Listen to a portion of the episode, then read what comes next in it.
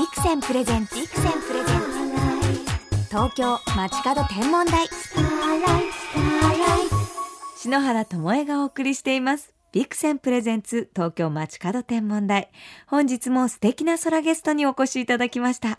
世界中に散らばる星の物語を私たちに伝えてくれる星ライター出雲明子さんです。よろしくお願いします。よろしくお願いします。出雲さんは東京学芸大学で天文学を学んだ後、横浜子ども科学科のプラレタリウム広報担当などのお仕事を経て、現在は星ライターとしてご活躍中です。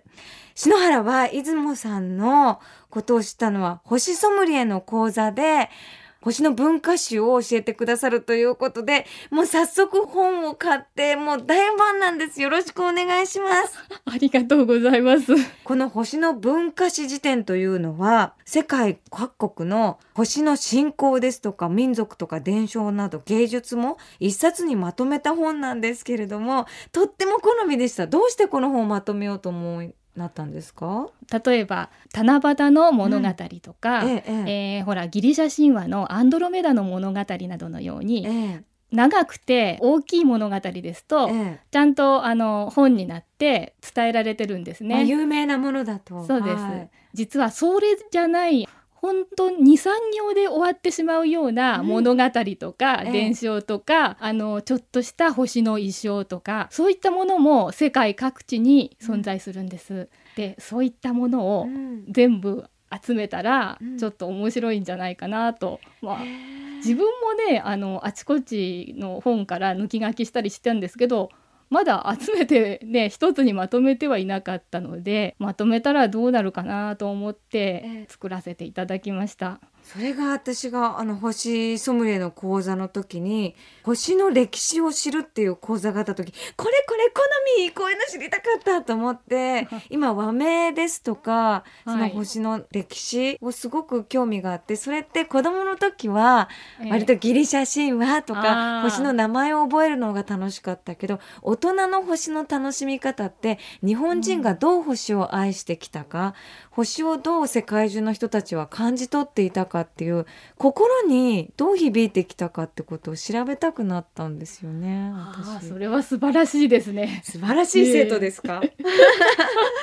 だから本当に先生が本をお書きになってると思って嬉しくなっちゃったんですけれども私が星の文化史辞典で素敵だなと思ったのが岐阜県に伝わる物語で川に映る月影をこう手にすくって飲むと赤ちゃんを宿したっていう物語があるのがすごい素敵だなと思って。これはですね、うん、日本の伝説としてはもう大変変わってるなと思ってええ。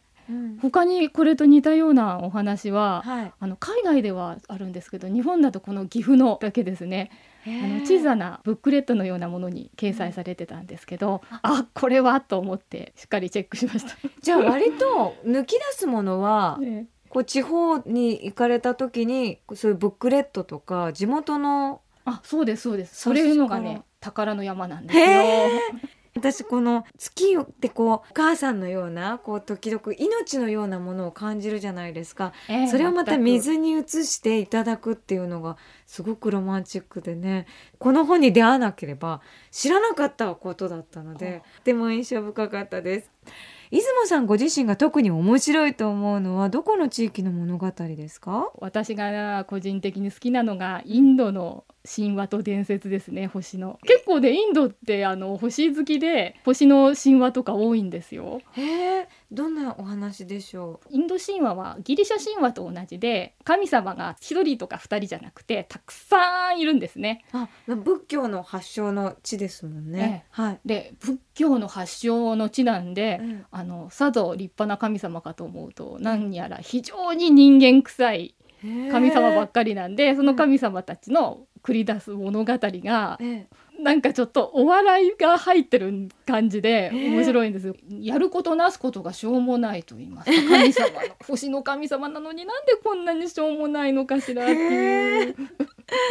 ガクってくるようなねあとすごく偉いはずの神様がこんなことをとかね。へえお笑いな感じなんですね、ええそうです。例えばどんなお話がありますか？月の神様の話とかね、うん。あの月の神様はいくつかインドではいるんですけどその一人、ソーマさんという大変偉いんですね。月の神ですから。相馬さん。ええ、ソーマという神は奥さんが27人いるんです。はい。これ27という数はあの月ので天球を一周する27日に合わせた数つまり月が1日うん。1泊ずついろんな奥さんのおお家を動いて一周する。その分27人なんですよ。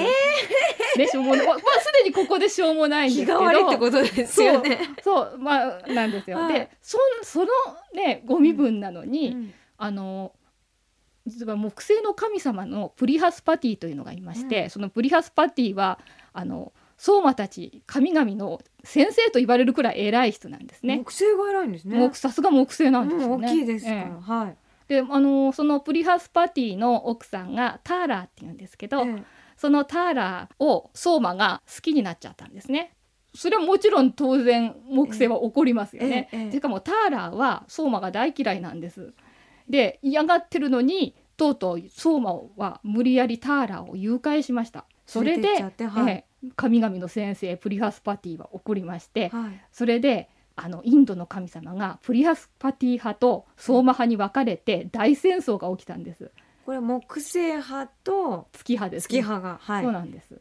であまりにひどい戦争でしかもそれが自分のためだと思ってターラーは大変困ってしまってええ神々のいっぱいいる中でもかなり偉いね宇宙の神様っていうのはさすがに宇宙の神だから偉いでしょ。一番偉い、ね、ブラフマーになんとか仲裁を頼んだんですね。ええ最初の頃は相馬は全然聞き入れなかったんですけどえ何度目かターラーが頼んだらターラーに飽きてたんで相馬はあっさりとターラーを返しちゃったんですね。えあもうもういいよってでそうそうもういいよって返したんです。で戦争は無事終わったんですけどそしたらターラーがあの妊娠してることが分かったんですね。えなんかこうドロドロですね なんかねだから人間臭いでしょ？でねあのプリハスパティも相馬もそんなのは自分の子ではないと言うんですよ。でかわいそうにターラーはでも一人であのお子様を産んだんですそして生まれた子供がもう絶世の美男子ええその絶世の美男子を見るや否やプリハスパティとソーマは意見を翻してやっぱ俺の子だって言い始めるんですよ。で2人で言い争っててええ結局ソーマの子だということが分かったんですね。その絶世の美男子はえ何かに例えられてないんですか？例えられた地んですよそれが。何ですか？よくわかりますね。何ですか？水星水の星の方の水星へブダって言うんですけどねとして立派な神様になったそうです。やっぱりこう美しさとこうリンクしてるんですね。見た目とか大きいから偉いとこ。でもその当時はわからないですもんね。そうわからないはずです確かにもう癖は明るいですけどねでもまるでこう今のなんか私たちの見てるドラマに なんかありがたい天体をなんか当てはめちゃってるような。なんでこんなしょうもないんだろうと思って。逆に身近になりますね星がね。短すぎるかもしれないけどだこんなのばっかりなんでちょっと変わってるんですよね。私やっぱり日本の天体の見方が好きですね一そ番りゃそうですね。うん東京ヘムからしの原智恵がお送りしています。ビクセンプレゼンツ東京街角天文台。星ライターの出雲明子さんをお招きしてお話伺っています。せっかくなのでこの時期におすすめの星の物語などをお聞きしたいのですが何かおすすめのお話ありますか？あの10月に月食がね、ありますから、ええ。じゃあ月食の話しましょうか、い。月食の神話っていうのもやはり世界中でいくつかあるんですけど、えインドの話なんですけどえ、え。えーこれはね昔々インドって神々が2派に分かれてたんですね、はい。あのアスラ族っていうのとデーバ族っていうのなんです。アスラってアシュラのことですか？そうみたいですよ。そうですよね。ええそうなんですアシュラのなんですよ。それでデーバ族とアスラ族にうん。分かれてたんですけど、はい。そのあのあまり仲の良くない2派があの一緒にアムリタという神々の、えー永遠の若さとパワーをの源となる液体を作ることになったんですね。へでーアムリタオっていうのは大すごい量なんで海を攪拌して作るんですよ。はいですごい大変なんですね。うんで一生懸命攪拌してできかけたところで本当は2人で2波で作ってるんですよねあまりに大きい海を混ぜるものなんでね。うんでそれ2等分の約束なんですよ。うんでも両方とも独占したくなってそこでまた戦争が始まったんですね。はい。それで結局デーバが勝ちまして、ええデーバ独占っていうことに、ね、なったんです。でもうすぐできるっていう時によしできたという時にデーバ神だけがうん、じゃあいただきましょうというもらっちゃうよって言って。そうそうやってきたところにええ一人こっそり紛れてたのがいるんですね。アスラ族の一人ラーフがこっそり紛れて飲んじゃったんですねその神々の永遠の力とそのアムリタの永遠の命のもとをね。そしてでもそれはすぐにバレちゃったんですね。太陽の神とね月の神がねそれをね見てねあ、はい。こいつアスラだってバレちゃったんですね。えええでそれを見たあのかなりあの偉い神様のビシュヌさんっていう神様がいるんですけど、はい。ビシュヌさんがけしからんとそのラーフの首をチョキンって切っちゃったんです。ええこれ残酷系になってきた。ところがあの首をチョキンって切ったんですけどアムリタ飲んでるから首は不死なんです。大丈夫なんですね。そう大丈夫だったんです。そして天に昇ってったんですね。そのラーフの首だけが。ええ。でねせっかくうまくね紛れ込んで飲んでたのにね、え月の神とね太陽の神がね騒いでバレたんでええ。月の神と太陽の神を追いかけ回してうん時々食べて飲み込んじゃうんですよ。飲み込んじゃうんですけど首だけですねラーフ。その後すぐ出てきちゃうんですね食べた後ね。えはい。太陽も月も。ええそれが日食や月食だっていうんですえね、で胴体の方もねちょん切れたのはねなんかケイトゥって言って水星ねあのほうき星になったと言われてますね。ええあ何を考えてんだっていうような話なんですけど。意外にかなりなんかアニメな感じですね。ね、お笑い系でしょ？なんとなく。結構お笑い系ですし。そうなんですよ。頭しかないんで、ね、せっかく飲み込んでもそのまま太陽出てきちゃうとかね。なんでこんなこと考えるんだっていうね。あの私出雲先生の本を読ませていただいた時に世界中のこう歴史とかあった後日本の美しい伝承とかも書いてあってなんか結構ロマンチックな話を期待してたら結構面白系だったので。そうですね。私面白系大好きなんでねもうちょっと面白系はページがたくさん裂かれてるかもしれないんです裂かれてますね今こう考えてみれば。でもそういうなんか楽しんでますよね。空に自分たちの物語を自由に書いてそうですね。本当に想像力がね、うん。豊かで、豊かに書いてますよね。ね民族によってまた全然発想が違う日本人では絶対この話できないですできないっねて。いう。でも日本人はこう自由にうん。こう身近なものにそうなんですそう夜空をなんです。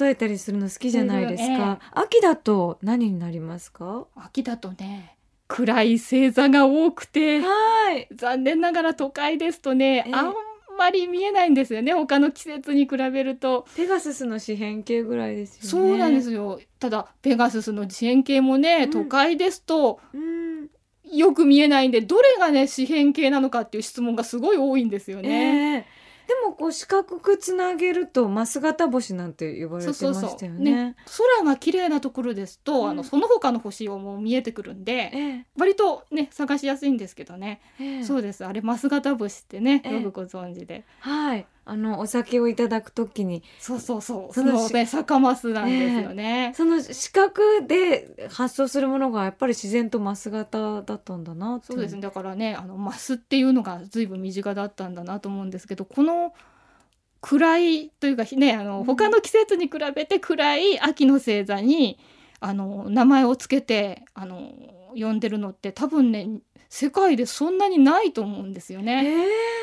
ええ、あの特別なね民族はいてあのメソポタミアの人とかギリシャの人とか中国の人はあの空全体をとにかく覆い尽くしてあの漏れがないように星座を作ったんでそういう民族はねちゃんと暗いあの星座も作ってるんですけどそれ以外のはい。そういった特殊な人たちじゃない人たちは、うん。割とパッと目につきやすいオリオンサソリ北斗七星といったそういったのの話はいっぱいあるんですけど、うん。ペガススの四辺形がねマス型星なんて身近にしかもいくつもね他にも逆マス星って呼んでるところもあるし、なんてね日本はだから丁寧に星を見てたんだなって思いますよね。そうなんですね。秋はやっぱ月だけじゃなくて星もな そうですね。ね秋といえば月っていうね、ええ。こう風習がありますけれども。そう確かに月はいいですね、えうん。ー、どこでも見えますからね。月の物語も多いですね先生の本読むと。そうですね。月は世界各国で面白いのがいろいろありますから、ねええ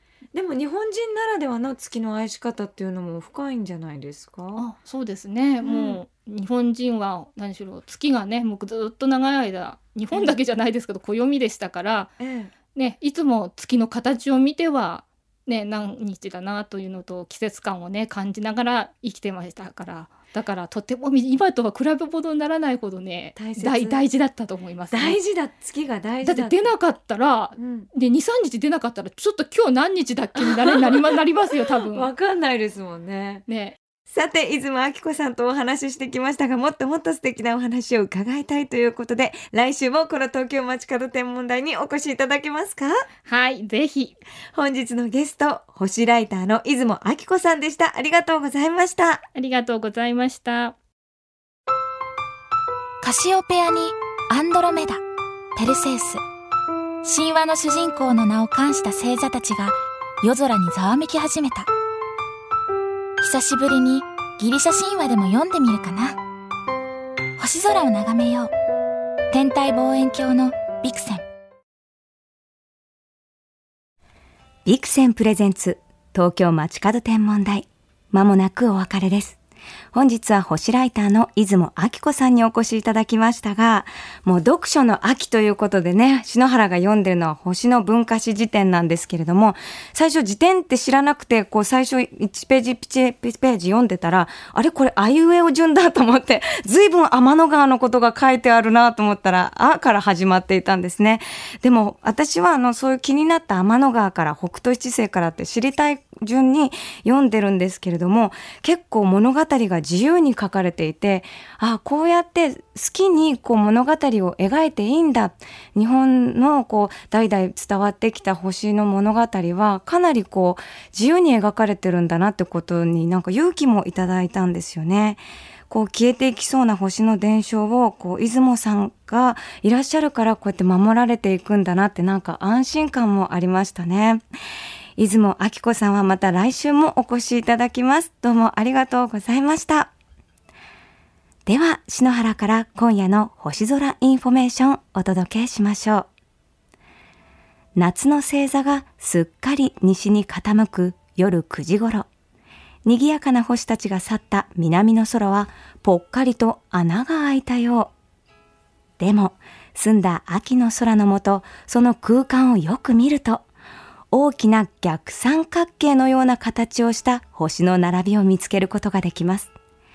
星占いでもおなじみの星座、ヤギ座です。ギリシャ神話では上半身がヤギ、下半身が魚というちょっと変わった姿で描かれているこのヤギ座。明るいものでも三等星と目立つ輝きはありませんが、大きな逆三角形の中は星も少なく、まるで宇宙へ開いた扉のようにも見えます。こう、ヤギ座って意外にシンプルなんですけどね、星を見ると、あ、自分の星、ヤギ座好きになれるかもしれませんね。そして、その後を追って登ってくるのが、南の魚座のフォーマルハウト。この星は、秋の南の空でただ一つ明るくキラキラと輝くことから、日本では秋の一つ星や秋星と呼ばれているんです。秋星、いい名前をやっぱりつけるんですよね。このフォーマルハートは篠原はね、こう高いビルのとこから見たことがあるんですけれど、ね、ちょっとね、高くからじゃないと見えないかもしれませんが、ほんとね、空間にね、ポツン私を見てっていう感じで輝いてるんですよね。だからしっかりと目の合う素敵な星です。ぜひ眺めてください。それでは素敵な星空ライフをお過ごしください。東京 FM ビクセンプレゼンツ東京街角天文台。ここまでのお相手は篠原智恵でした。また来週のこの時間、星とともにお会いしましょう。